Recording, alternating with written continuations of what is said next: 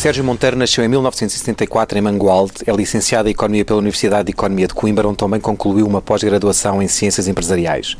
Foi diretor e administrador da Caixa BI, o braço de investimento da Caixa Geral de Depósitos. Não foi um lugar qualquer, passaram-lhe pelas mãos vários contratos ligados às parcerias público-privadas, as famosas PPP que tanta indignação pública e debate têm provocado e que este ano vão custar aos contribuintes 963 milhões de euros. Só esta parte das PPP e as renegociações em curso seria mais do que suficiente para uma entrevista inteira, mas Sérgio Monteiro tem nas mãos outros assuntos quentes. A privatização da TAP e da ANA este ano, do CTT e dos portos no próximo e ainda a reorganização inteira dos transportes públicos. Sérgio Monteiro, comecemos então pela TAP. Uh, mais 10 anos de espera para que esta privatização acontecesse Houve 13 candidatos iniciais, mas está tudo reduzido apenas a um candidato eh, do uh, empresário German Efromovich. Pergunto-lhe, acha que o país aceitará que esta privatização se faça existindo apenas um candidato? Um, bom dia, antes de mais.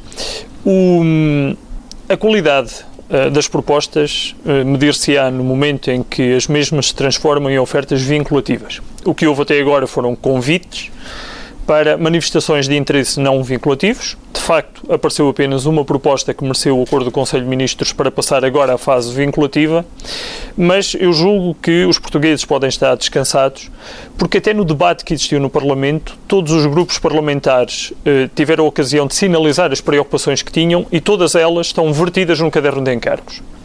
Ou seja, as obrigações de manter a TAP como empresa de bandeira, com sede e direção em Portugal. Um contribuinte líquido muito positivo para a nossa balança comercial, para a nossa economia, para o turismo, com as obrigações de serviço público substancialmente ao nível da questão. Agora, tudo isso está previsto no caderno de encargos.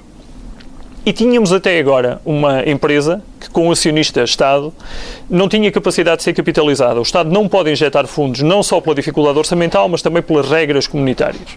E, portanto, rotas tão importantes hoje para o turismo e para os negócios, como o Médio Oriente e o Extremo Oriente, não têm capacidade de ser aproveitadas pela TAP porque não está adequadamente capitalizada para crescer a sua atividade. Esse, esse ponto é claro. A questão é saber se chegados aqui perante só uma proposta, se a operação, evidentemente, pode ficar desvalorizada. A, a operação terá de obedecer a critérios quantitativos e qualitativos. Os qualitativos estão no caderno de encargos, os quantitativos são aqueles que o Governo considera como condições mínimas para que a TAP seja vendida. Se assim não for, o Governo já deixou muito claro que eh, pode recuar a qualquer momento nesta segunda fase, sem haver qualquer tipo de indemnização para o Grupo Synergy e para o Grupo de German Efremovic, eh, eh, não estando salvaguardadas as, as, as, premissas básicas para que o negócio Portanto, essa possibilidade existe. Fernando Pinto, existe. aliás, CEO da TAP, disse que a, que a empresa, que a companhia estaria ou tem condições para aguentar mais um ano se, se, se necessário. Esse conforto, de facto, existe. O Governo tem, sente que tem essa, essa liberdade? Ou até assim. mais. Ou até mais do que um ano. Uh, temos tido uma conversa muito próxima com a gestão da TAP. A gestão da TAP tem deixado muito claro que os picos de uh, tensão de liquidez ou até excedente de liquidez acontecem em todas as alturas do ano. Agosto e setembro foram meses muito bons, os melhores agosto e setembro de sempre da TAP, uhum. o que mostra que a empresa tem valor. Pode ter mais, e pode contribuir mais positivamente para a nossa, para a nossa economia. Daí que, ao contrário daquilo que os partidos da oposição querem fazer crer, o Governo não considera inevitável a venda da TAP, mas considera muito importante, não só para algum encaixe para a redução da nossa dívida e consolidação das contas públicas, pode mas sobretudo encaixe, pode haver esse encaixe. As previsões e o trabalho que estamos a fazer nesta altura é para que exista algum encaixe, não é significativo, mas que exista algum. Mas sobretudo para que a TAP seja um contribuinte ainda maior do que é até agora para a nossa economia, turismo e negócios. Diga uma coisa, Falou-se da possibilidade de empresários portugueses envolverem-se de alguma forma, criando um consórcio, um uhum. grupo que pudesse participar nesta operação. O que é que o Governo fez para que isso acontecesse? Ou seja, o Governo tentou ou foi contactado ou, ou tentou contactar empresários portugueses nesse sentido? Chegou a formar-se algum grupo para que isso acontecesse ou não? Todos os contactos que recebemos com manifestações de interesse relativamente à nossa companhia aérea foram correspondidos com convites para participar formalmente no processo. O processo foi desencadeado com a a publicação do decreto-lei de privatização, eh, recordo que tinha as regras do processo. Havia uma primeira fase, com convites para manifestação de interesse, e uma segunda fase para a eh, apresentação de ofertas vinculativas. Todos aqueles que manifestaram interesse, ou que os consultores contratados pelo Governo consideravam que eram empresas de primeira linha e que permitiam dessa forma o crescimento da TAP, foram contactados. Na primeira fase. Mas o Governo tinha interesse em que isso acontecesse, ou seja, que houvesse um grupo de portugueses especialmente. O, o Governo tem interesse em que o investidor eh, que no final eh, tomar conta da TAP seja um contribuinte para o desenvolvimento da nossa companhia, da economia portuguesa e da manutenção e crescimento dos postos de trabalho que neste momento existem no Grupo TAP. Uhum. Eh, falou-se, no caso da ANA, da privatização da ANA, que era importante saber quem era ou quem será o uh, dono da TAP, na medida em que, a, em que a TAP é o principal operador nos aeroportos portugueses. A verdade é que há esse risco, essa possibilidade, segundo disse há pouco, da privatização não acontecer. De que forma é que isso então não acontecendo, ou seja, uhum. não sendo privatizada a TAP, de que forma é que isso condiciona a privatização da ANA? De forma nenhuma. Nós, uh, para criar todos os cenários, uh, tomamos a decisão, já há uns meses atrás, de articular os dois processos. Isto é, é muito importante que o grupo de quatro assessores financeiros e dois assessores jurídicos ligados às operações tivessem de alguma forma visibilidade sobre o que estava a acontecer numa ou noutra para elas serem adequadamente articuladas, para extrairmos o máximo valor quantitativo e qualitativo das duas, eh, dos dois processos de privatização. E na avaliação que fizemos eh, sobre o estado atual da privatização da TAP, verificamos que se não vendermos, o impacto sobre a valorização da ANA é neutral. Isto é, a ANA, eh, tal como existe hoje, é valorizada da mesma forma se a TAP se mantiver nas mãos do Estado. Isto é, no futuro, potencialmente a TAP pesa o mesmo do que aquilo que pesa hoje nas contas da ANA, nos movimentos, sobretudo no aeroporto da Portela, porque deixe-me corrigir um aspecto que, que, referiu, não é verdade que em todos os aeroportos a TAP é o principal uh, operador. Isso é verdade na Portela, que é o ativo, obviamente, é mais valioso do portfólio da, da ANA, mas não é verdade numa série de outros aeroportos. Mas, portanto, nós fizemos a avaliação. Se não vendermos a TAP, se a TAP se mantiver nas mãos do Estado, o impacto é neutral eh, para a ANA. Se nós vendermos a TAP para alguém que traz um projeto estratégico, que valoriza a empresa, cria postos de trabalho, aumenta o impacto positivo para a economia, obviamente que eh, eh, isto tem um reflexo positivo no business plan da ANA. Mas os candidatos não estão a perguntar quem é o principal operador, nomeadamente na Portela, ou seja, eles partem do pressuposto que é a TAP. Como é que garante que esse negócio da TAP não é desvalorizado, digamos assim, ou que não é reduzido? Acontecerá um um de dois cenários no caso da TAP. Ou a TAP fica como está e o Governo decide não vender porque, do ponto de vista qualitativo, não estão encontradas as condições mínimas para o negócio avançar, e, portanto, aquilo que a TAP tem hoje, o impacto que tem hoje nas contas da ANA, mantém-se. E, e, e, o, e, o, negócio, o EBITDA da ANA, mantém-se estável ou uh, potencialmente uh, crescente, mas, mas numa margem mais diminuta. Ou então, o novo investidor da TAP compromete-se não só a manter o, o, o, número de movimentos que hoje existe nos aeroportos portugueses, mas sobretudo a aumentá-los para o futuro. E, portanto, isto tem um impacto positivo na ANA. Não há nenhum cenário que nós tivéssemos considerado em que o impacto para a ANA é negativo ou está uh, como existe hoje, ou então no futuro o novo investidor trará valor acrescentado à, à falemos, falemos então de outros temas, transportes uh, públicos que têm uma dívida acumulada de cerca de 17 mil milhões de euros, mais coisa ou menos coisa. O Governo tem um plano para que o Estado assuma esta dívida. O que lhe pergunto é se é uma opção justa para os contribuintes que essa dívida uh, seja assumida pelo Estado para depois serem os privados, no fundo, a lucrarem com a operação. Não julgo que tenha razão quando diz que o Governo tem um plano para assumir a dívida que está nas empresas de transporte. Na maioria das empresas de transporte, o nosso cenário de base é que será a otimização uh, da operação que no futuro permitirá criar condições para que essa dívida seja reembolsada. E digo-lhe isto uh, até no pressuposto que, uh, que está inscrito no Plano Estratégico de Transportes, que foi, como sabe, publicado há um ano atrás, no qual o Estado deixava muito claro qual era o seu plano relativamente às empresas. Primeiro, estancar a hemorragia. As empresas, para existir, para prestar o serviço que prestam, perdiam, eh, em números de 2010, que é o último ano que este Governo não tem responsabilidade do ponto de vista de gestão, eh, perdiam 200 milhões de euros por comparação com o resultado que vai ter em 2012. E esses 200 milhões de euros foi possível poupá-los já. Nós tivemos pela primeira vez, em junho deste ano, um resultado operacional positivo. Isto pode parecer pouco, mas nunca na nossa história democrática isto tinha sido possível. Ou seja, em 38 anos de democracia, nós não tínhamos tido uh, resultados operacionais positivos nas empresas de transporte, considerando também a Refer.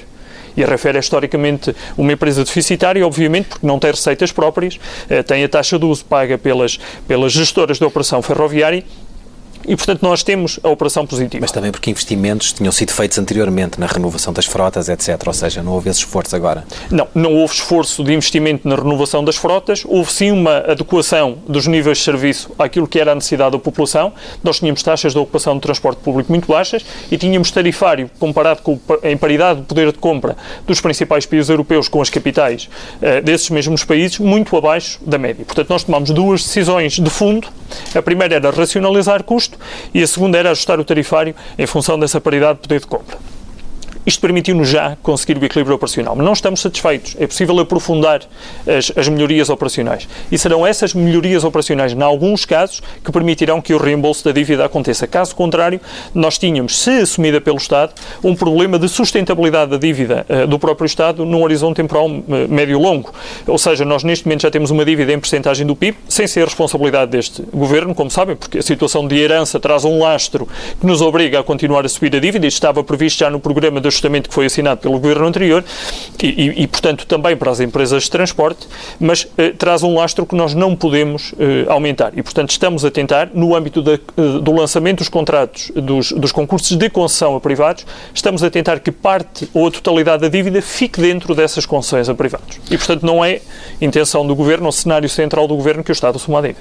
Uh, essa reestruturação que está em curso implica também uma redução do número de efetivos no, no setor. Uhum. Uh, o Orçamento de Estado prevê uma redução de 20% uh, dos trabalhadores do setor dos transportes em relação aos números do início de 2011, se não estou em erro. Uh, é um processo que está em curso. O que lhe pergunto é se este número está fechado ou se pode ser ainda revisto, estes 20%. Um, Recordo-lhe que os 20%, por comparação com o início de, de, do ano, implica que em 2013 um, saiam à volta de mil trabalhadores. Esses mil trabalhadores correspondem ao número de pedidos de saídas voluntárias que nós temos neste momento uh, uh, efetuados pelos trabalhadores dessas empresas. Portanto, não estamos a falar aqui de nenhum uh, programa de despedimento massivo, estamos a falar de dar resposta aos pedidos voluntários de saída de trabalhadores dessas empresas. Recordo também que no primeiro exercício deste governo, ou seja, entre junho de 2011 e junho de 2012, foi possível reduzir 2.200 trabalhadores das empresas de transporte, 14% da força de trabalho, totalmente por acordo. O que significa que não é apenas em matérias de outra natureza que o Estado privilegia o acordo. Também com os trabalhadores, com as relações laborais, privilegiamos sempre que possível uh, o acordo nestas rescisões. Portanto, esperamos uma saída de mais mil pessoas, que obviamente ajudará uh, na criação de condições para que a dívida seja paga com esta otimização operacional. Mas para tornar o negócio ainda mais atrativo para os privados, e estou a pensar uh, na concessão a privados dos metros de Lisboa e do Porto e dos autocarros, para tornar esse negócio mais atrativo, o Governo um, não pondera a hipótese de avançar com um maior número de redução de trabalhadores? Corrijo, aproveito também, porque a formulação da pergunta, do meu ponto de vista, não está correta. O esforço não é para tornar o negócio mais atrativo para os privados. O esforço é para reduzir a contribuição daqueles que pagam impostos todos os anos para que alguns sejam servidos por estas empresas. Não é justo que o país inteiro pague impostos para que empresas que servem as áreas metropolitanas, sobretudo de Lisboa e do Porto, prestem este serviço com custo para todos. Portanto, o objetivo central não é torná-los mais atrativos para os privados, é introduzir elementos de eficiência na gestão. Os nossos contribuintes, e ainda bem, estão crescentemente vigilantes sobre a forma como o Estado gasta os seus recursos. Isso é uma responsabilidade acrescida dos membros do governo hoje, mas também alguma coisa que vale a pena, enquanto país, aprofundarmos. E se nós conseguimos aquilo que conseguimos até agora e queremos aprofundar a poupança, é porque os objetivos mínimos não satisfazem este governo. E aquilo que nós queremos é, de facto, testar o mercado para ver se operadores privados conseguem manter o mesmo nível de serviço com um custo mais baixo e, se isso não acontecer, não há, mais uma vez, qualquer obrigação de que a concessão seja atribuída a privados. Ela será atribuída a privados se e só se o custo da prestação do serviço com a mesma qualidade for eh, eh, assegurado com um custo mais reduzido. O, o Primeiro-Ministro tem falado agora em refundação do Estado, enfim, a expressão não, não tem, tem, variado um pouco entre refundação, redesenho, reforma. A verdade é que no caso das, das, dos transportes em particular, que é uma área muito sensível, ficou a dúvida se estamos a falar de novas parcerias público-privadas, estamos a falar, portanto, de concessões ou se estamos a falar de uma privatização pura e simples, ou seja, da venda, da venda do negócio. Uh, é por aí, qual destes caminhos é que de facto vai ser percorrido a curto prazo uh, e se uh, a redução do serviço de transportes públicos nas grandes cidades está condenado a ser reduzido? Um, nós, há um ano, mais uma vez, no Plano Estratégico de Transportes, deixamos muito claro qual era o nosso plano para o transporte público, para o setor público de transporte, e que era uh, o lançamento de concessões a serem operadas, se fosse o caso, pela, pela iniciativa privada, que permitissem manter o nível de serviço e reduzir o custo da prestação desse, desse serviço. Portanto, não há nenhuma intenção de privatizar empresas uh, de, de, transporte. Enfim, há uma exceção que está inscrita no memorando, que é a CP Carga, uhum. mas que estamos a falar de um nicho muito específico Sim. de transporte ferroviário de mercadorias. Todas as outras, queremos que a concessão permaneça uh, na esfera do Estado, os ativos e a obrigação de prestação de serviço e que a gestão dessa, dessa concessão, com as obrigações e inerentes e os direitos que, que daí decorrem seja então uh, feita por privados, caso o custo seja inferior ao custo que hoje o setor público tem pela prestação deste serviço. E isso é para avançar quando? Todo, todos, todos estes processos? Eh, durante, durante 2013. A, a, melhor expectativa que nós temos nesta altura, como sabe, o processo tem uma fase de auscultação inicial ao mercado, depois a entrega de propostas vinculativas, a negociação final e a, e a adjudicação. Recordo também que, tal como nas privatizações, aqui teremos o visto do Tribunal de Contas um, a esses mesmos contratos. Portanto, há uma entidade uh, que é o Tribunal de Contas que escrutinará todos estes uh, processos, não só o procedimento, mas também os contratos que lhe seguem. Uh, a nossa expectativa é que, alguns entre setembro e dezembro de 2013, tenhamos o processo concluído. Estamos a falar de contratos com que duração? São... Depende dos casos. sempre que há investimento... Falemos, por exemplo, no caso, no caso da, da Carris ou do Metro de Lisboa ou do Porto. A nosso, estamos o nosso a falar cenário... de contratos de 3 anos, de 5 não, anos? Não, estamos a falar provavelmente de mais. De mais. Para que, para que a dívida possa ser assumida, estamos a falar provavelmente mais. Mais é o quê? Eh, de mais estaremos a falar provavelmente entre 10 e 15 anos eh, de, de, de contrato de concessão.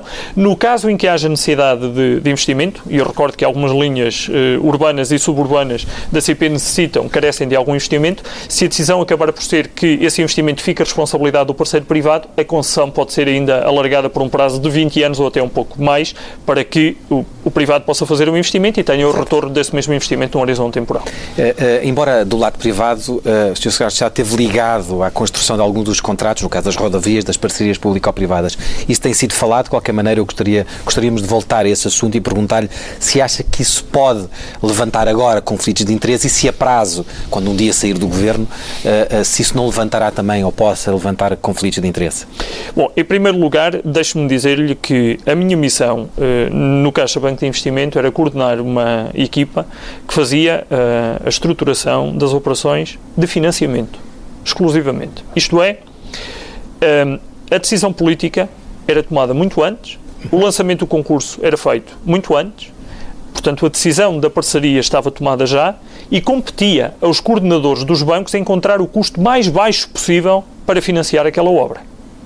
E por custo mais baixo possível significa que se a Caixa Geral de Depósitos naquela altura não tivesse intervido, hoje o custo para os contribuintes era maior do que com a intervenção da Caixa e do Banco Europeu de Investimento. Já agora, deixe-me dizer-lhe, o Banco Europeu de Investimento é o maior financiador de, de, de PPP, não é uhum. nem de longe nem de perto da Caixa Geral de Depósitos. Se não fosse a intervenção do Banco Europeu de Investimento e da Caixa Geral de Depósitos, nós tínhamos um custo para os contribuintes muito maior porque a decisão política já estava tomada. E era uma má decisão política, é isso que está a dizer? Eu não estou a fazer avaliação das decisões que foram tomadas anteriormente. Aqui o que digo é que a situação de emergência nacional hoje nos obriga a reduzir os encargos. Certo. Quem cá estava naquela altura entendia que os encargos estruturados da forma que, que, que decidiu eram os encargos corretos. Certo. Para, já, já lá vamos, mas a questão do conflito de interesses. É verdade é que estava de um lado, agora está do outro, conhece muito bem esses contratos.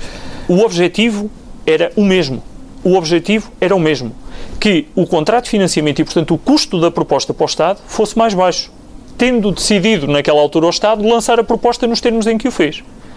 Qual é a missão deste lado? Deste lado, a missão é, com o mesmo objetivo de reduzir o custo para o Estado e para os contribuintes, fazer alterações nos contratos que passem, por exemplo, para que a matriz de risco seja alterada, isto é, trocado por miúdos, que hoje o Estado que é prejudicado pelo facto do volume de carros que passam nas estradas é menor do que aquilo que estava previamente eh, previsto. E é menor também por causa da crise, não foi só o facto de estarem, estarem mal calculados os... Com certeza que não. A crise tem aqui um papel muito, muito importante. Por isso é que eu não sou uh, tão lesto a fazer juízos de natureza política face aos, face aos antecessores. Com os dados que eles tinham, tomaram a decisão que entenderam, não estamos cá para resolver os problemas. Eu julgo que os portugueses estão um bocadinho cansados de dizer no passado era mau, agora é que é muito bom. Uh, nós estamos estamos cá para resolver os problemas do dia a dia. E o dia a dia significa que se nós não cortarmos nos encargos das PPP 250 milhões de euros para o ano, e, e, e sobre esse aspecto, deixe-me também uh, corrigir, André. Uh, não é verdade que os encargos com as PPP rodoviárias sejam de 900 e alguma coisa milhões de euros, como referiu, eles são de 720 milhões de euros, os encargos brutos o que significa que 250 milhões de euros sobre este encargo bruto é um corte superior a 30%. E, portanto, se nós não cortássemos estes 250 milhões de euros no próximo ano, teríamos de fazer algum ajustamento nas funções sociais do Estado. Saúde, educação ou prestações sociais porque com o orçamento restritivo como temos, com receitas a, a ressentir-se da crise uh, económica que existe, nós temos obrigatoriamente de fazer escolhas.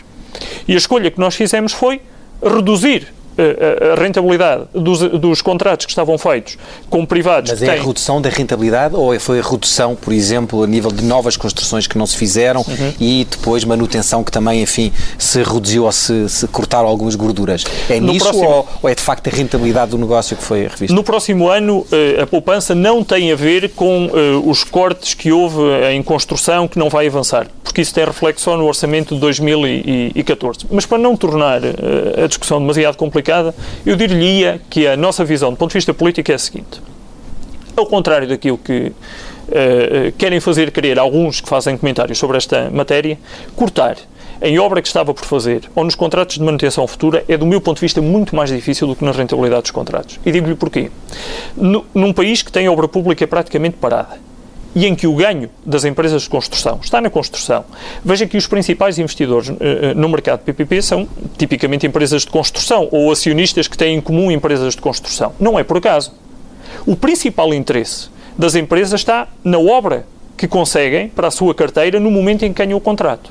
Ora, estar a cortar a obra que eles ganharam e com a qual contavam para continuar a fazer a sua atividade é extraordinariamente difícil num mercado deprimido. Veja que o Estado não corta esta obra dizendo ah, mas nós temos ali aquela obra que vocês podem fazer a seguir. Não há mais obra nenhuma. E o Governo foi muito claro relativamente a isso. Portanto, estamos a cortar no coração dos contratos, no coração da rentabilidade dos contratos. Relativamente aos pagamentos futuros, obviamente que também queremos fazer um ajustamento das taxas de mas, rentabilidade. Mas atingimos o limite da agressividade, ou seja, isto passa sempre por, por, por, uma negociação ou o Governo admite a hipótese de um conflito judicial aberto, enfim, como pode acontecer, ou essa parte está de facto afastada? Fomos muito claros na proposta de lei de Orçamento de Estado. Utilizaremos todos os instrumentos legalmente previstos para conseguir esta, eh, eh, esta poupança de 250 milhões de euros como mínimo. Agora, o nosso cenário central, uma vez mais, é a negociação. Mas, André, recordo-lhe o que disse há pouco sobre os, os trabalhadores das empresas de transporte. Também não fizemos um corte, um despedimento coletivo, decisões unilaterais. Fizemos-lo por acordo. Acordo com os trabalhadores, acordo com os acionistas privados nas PPP. Sempre na procura da solução que melhor serve o interesse nacional. É essa a matriz do Governo. O Ministério da Economia, este é um tema que não é exatamente a sua responsabilidade, mas ainda assim gostaria de, de lhe perguntar. O Ministério da Economia quer lançar um IRC uh, eh, baixo de 10%, tanto quanto se sabe para novos investimentos, acima de 3 milhões de euros, mas isto é preciso convencer Bruxelas uh, a permitir esta medida. Uh, como disse, é uma matéria que não é da sua responsabilidade, mas ainda assim, por ser lançada pelo Ministério da Economia, pergunto-lhe qual é o ponto da situação em relação a este tema. Bom, o Sr. Ministro da, da, da, da Economia terá ocasião na discussão relativa ao Orçamento de Estado de clarificar uh, o seu ponto de vista, as discussões que têm tido a nível, a nível europeu. Nós temos um, uh, reuniões regulares dentro do Ministério, o Ministro com o Secretário de Estado, onde fazemos discussões muito abertas sobre as matérias de, de, de todos. É, aliás, uma experiência muito rica uma experiência muito rica e para todos aqueles que, que referem o Ministério como uh, demasiado grande, que tem, Já lá vamos a tem muitas competências, deixe-me dizer-lhe que a riqueza da discussão que nós temos responderia a esses críticos que olham para o Ministério como, como demasiado grande. Mas dizia eu que há um conjunto de medidas, uma agenda de crescimento e emprego que o Ministro da Economia tem vindo a colocar no topo da discussão uh, económica e que deveria merecer o apoio integral uh, de todos os portugueses e dos partidos que têm assento parlamentar e que são os primeiros representantes dos portugueses uh, num órgão de, de, soberania. Porque é extraordinariamente importante que uh, esta agenda de consolidação orçamental, que era um ponto zero crucial para que o país pudesse sair da situação de bancarrota em que estava, é esta agenda de consolidação orçamental, possamos ter em paralelo uma agenda que nos permita ter uma esperança na recuperação uh, económica. E todos aqueles que durante 16 meses que é o tempo uh, que este governo leva, já quase 17 meses, que leva em funções, reclamaram por medidas de crescimento económico, parece que de repente se eclipsaram perante uma agenda de crescimento e emprego que está agora no topo da discussão económica. Mas não lhe parece estranho que esta possibilidade se coloque sobre a mesa numa altura em que o Orçamento de Estado já foi aprovado na Generalidade? Ou seja, estamos a discutir a redução do IRC para empresas, mas para quando? Se em 2013 o Orçamento, pelo menos na Generalidade, já foi aprovado. O meu comentário anterior não era sobre essa medida uhum. ou sobre essa proposta em particular, era sobre a agenda de crescimento certo. e emprego em, em geral o, o, a pergunta que me faz, julgo que não tem, eh, não faz eh, sentido, ou não tem sentido, porque o IRC de 10%, ou a proposta de IRC de 10%, tal como está constituída por Sr. Ministro da Economia, é para investimentos adicionais. Uhum. Portanto, do ponto de vista orçamental, só tem benefício, não tem prejuízo, porque não retira a receita fiscal face às empresas ou aos negócios existentes, é apenas para certo. fixação de novos negócios e investimentos que têm este IRC incremental, portanto, não é uma medida que tenha impacto orçamental negativo. Ainda assim, não respondeu à minha pergunta. Qual é o ponto da situação em relação à discussão que está a ver com, com Sim, há um conjunto, há um conjunto de discussões. O Ministro da, da, da Economia tem estado uh, a desdobrar-se em contacto não só com comissários europeus, mas com, mas com outros homólogos de outros países para, para discutir esta, esta matéria. Mas, mas, enfim, sobre isso julgo que terá de ser mesmo o Sr. Ministro da Economia a dar mais, mais detalhes. Uh, já, já respondeu, de certa forma, aos, aos críticos que mencionam o, o, tamanho do Ministério da Economia como sendo uh, um, um empecilho. Mas o Ministério não ganharia maior eficiência se fosse mais pequeno? Se eh, todos eh, chegarem a essa conclusão, é porque os membros do governo que o compõem falharam no seu objetivo. Estamos todos comprometidos em mostrar que não é a dimensão eh, dos ministérios, mas a qualidade das equipas que os compõem que determina o sucesso ou o insucesso das medidas que, que, que têm para executar. E eu respondo com muita tranquilidade eh, perante as medidas e o mandato que me foi confiado. Nós não temos nova eh, obra para fazer, a nossa, a nossa eh, responsabilidade nas obras públicas é reduzir o nível de encargos para os contribuintes, portanto, é pagar aquilo que os outros fizeram, se calhar de forma um bocadinho menos, menos responsável, porque deixaram encargos para um momento no tempo em que, em que já havia alguma visibilidade sobre a incapacidade portuguesa de os pagar nos transportes tínhamos uma, tínhamos uma situação de sangria uh, de encargos operacionais que era importante uh, estancar. Bem sei que os críticos dizem, bom, mas o resultado negativo continua muito negativo por via dos encargos financeiros da dívida, mas essa é aquela dimensão que o Governo e o Estado controla uh, menos. Naquilo que é diretamente influenciado pela nossa atuação todos os dias, nós já temos resposta e resultados para mostrar, que aliás uh, surpreendem pela positiva face ao timing, o timing estava inscrito no memorando era que em dezembro nós tivemos equilíbrio operacional e nós conseguimos-lo em, em junho. Mas há também algumas medidas positivas eh, que eu gostava de, de, de, aproveitar a oportunidade para falar. Desde logo nos transportes.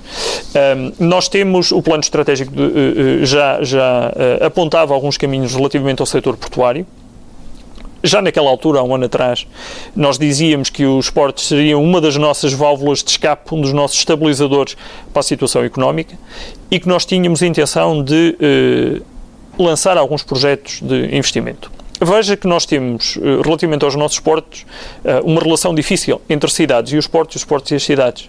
Parece que temos sempre uma esquizofrenia entre a importância que a atividade comercial dos portos deve ter, eles estão muito próximos dos centros das cidades, e ao mesmo tempo eh, a cidade não cresce, tem uma relação má com aquela zona onde está implantada os portos e precisamos de dar um caráter de especialização às atividades que em cada um dos sítios são desenvolvidas. Nós temos uma oportunidade única no turismo, porque o número de passagens por Portugal está a crescer, mas pode crescer muito mais. O número de paragens uh, das rotas internacionais de cruzeiros na Grécia está a descer, pelas razões são uh, conhecidas. Em Espanha está a descer. É muito importante que Portugal mantenha a coesão social para mostrar a todos os turistas que nos visitam que nós não temos a situação de caos social que existe noutros países europeus.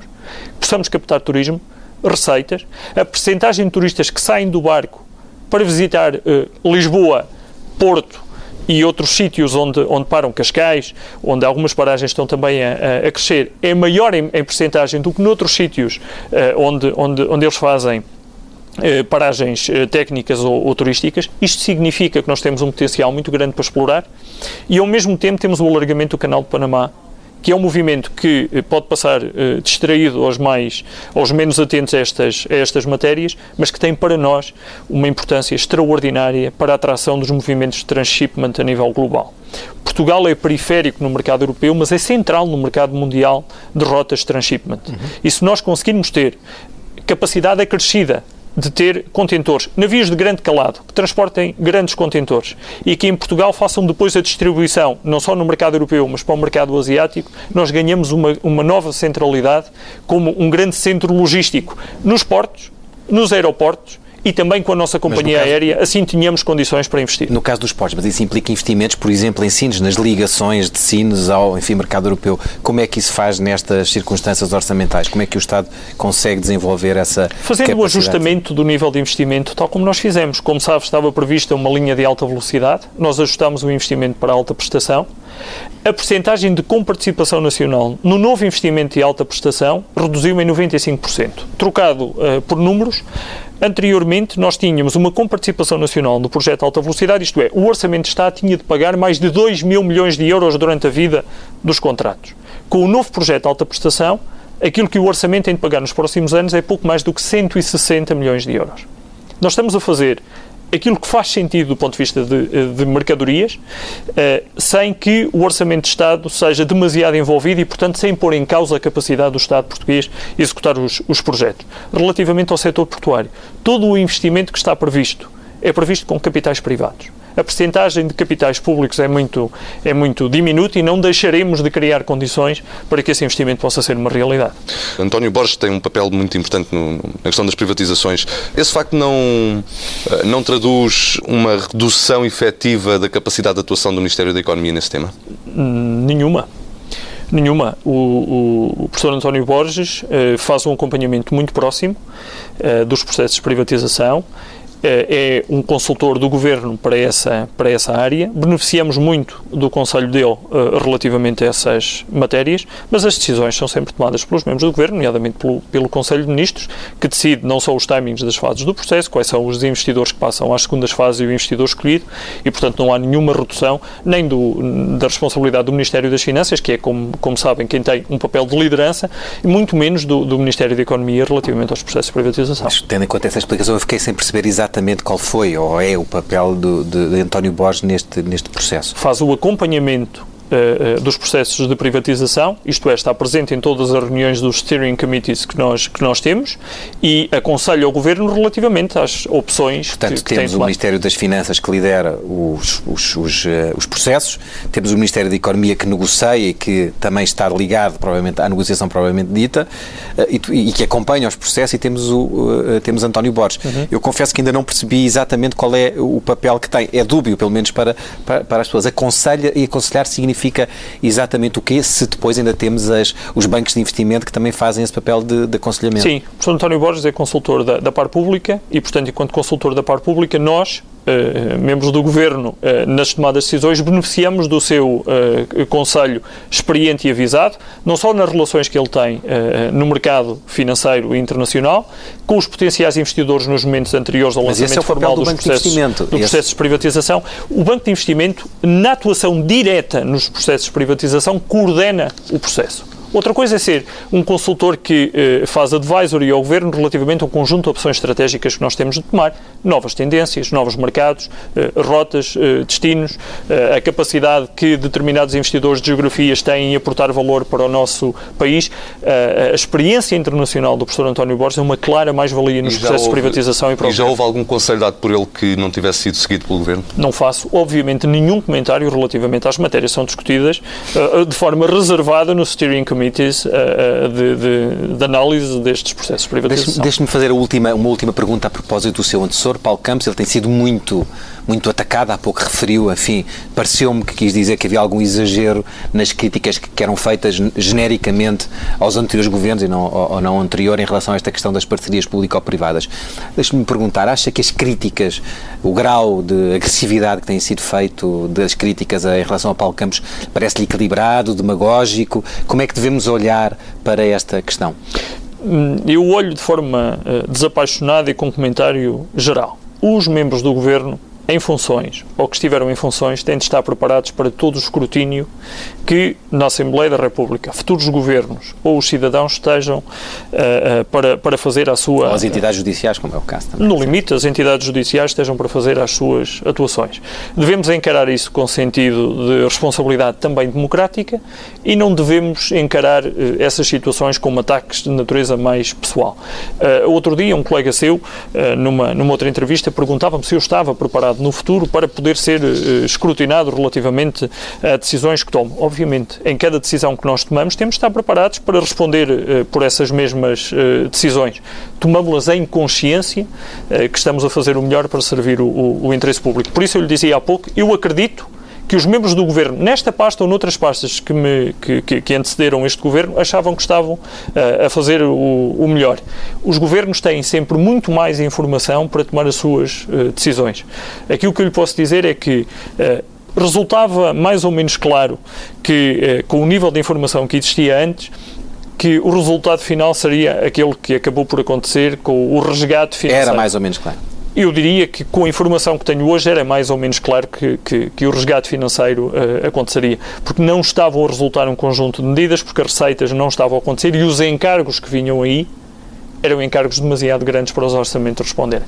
Veja que uh, procura fazer-se até alguma demagogia de natureza política dizendo em 2014 vão subir 76% os encargos com as PPP, mas isso só acontece porque quem assinou os contratos de 2008 a 2011 disse nós só, só vamos começar a pagar estes contratos cinco anos depois.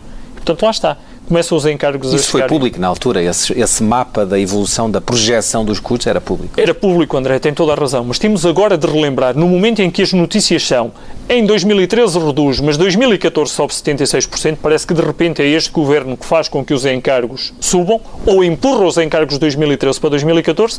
Ainda bem que o André se recorda disso. Temos todos de relembrar que foram as decisões tomadas em 2008, 2009, 2010 e 2011, início de 2011, que levam agora a que em 2014 os encargos subam 76%. Eu termino mesmo com esta última pergunta. A questão das parcerias público-privadas como conceito, como possibilidade para o Estado, eh, eh, é uma questão que assim não, não, não, que, que não tem um desprezo, digamos, intelectual e, e económico e financeiro sobre esse modelo? não tem? tenho.